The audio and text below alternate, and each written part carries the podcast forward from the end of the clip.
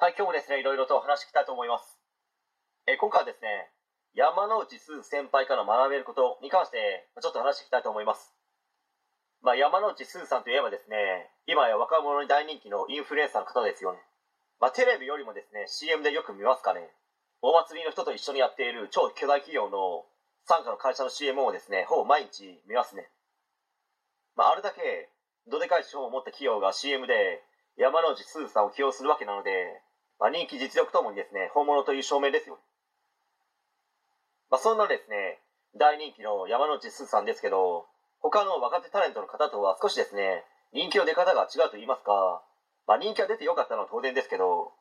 逆にですね人気が出ていなかったらどうなっていたんだろうと、まあ、余計なお世話でしょうけど、まあ、考えてしまいます。本当にですね過去にいろいろとあったと言いますかありすぎた方ですよ。まあ、その辛く苦しい過去を乗り越えてきたわけなので、まあ、語ることがですねすごく、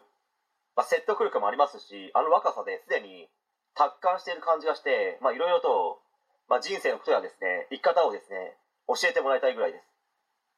まあ、山之内すずさんはですね本当に一歩間違ったらですね危なかったのかもしれないですし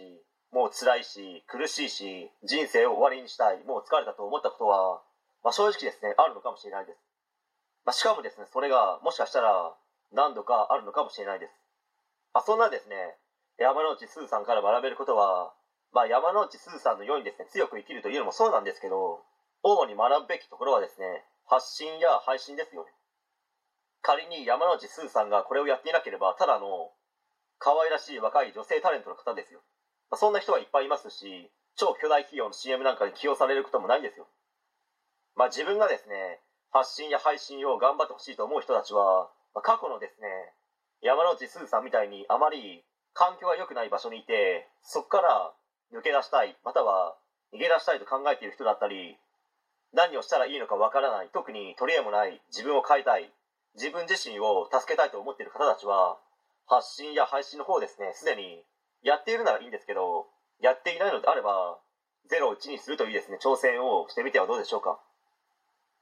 まあ、何もしなければですね当然景色なんて変わらないですし01になんて一生ないです。そして何者にもなれない人生を生きていくしかなくなります。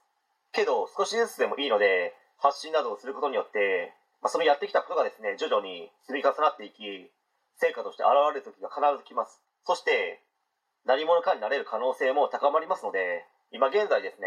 不遇の中にいるのであれば勇気を出して、まあ、山之内すずさんみたいにですね頑張ってみてはどうでしょうか。という話でした。はい、えー今回以上になります。ご視聴ありがとうございました。できましたらチャンネル登録の方よろしくお願いします。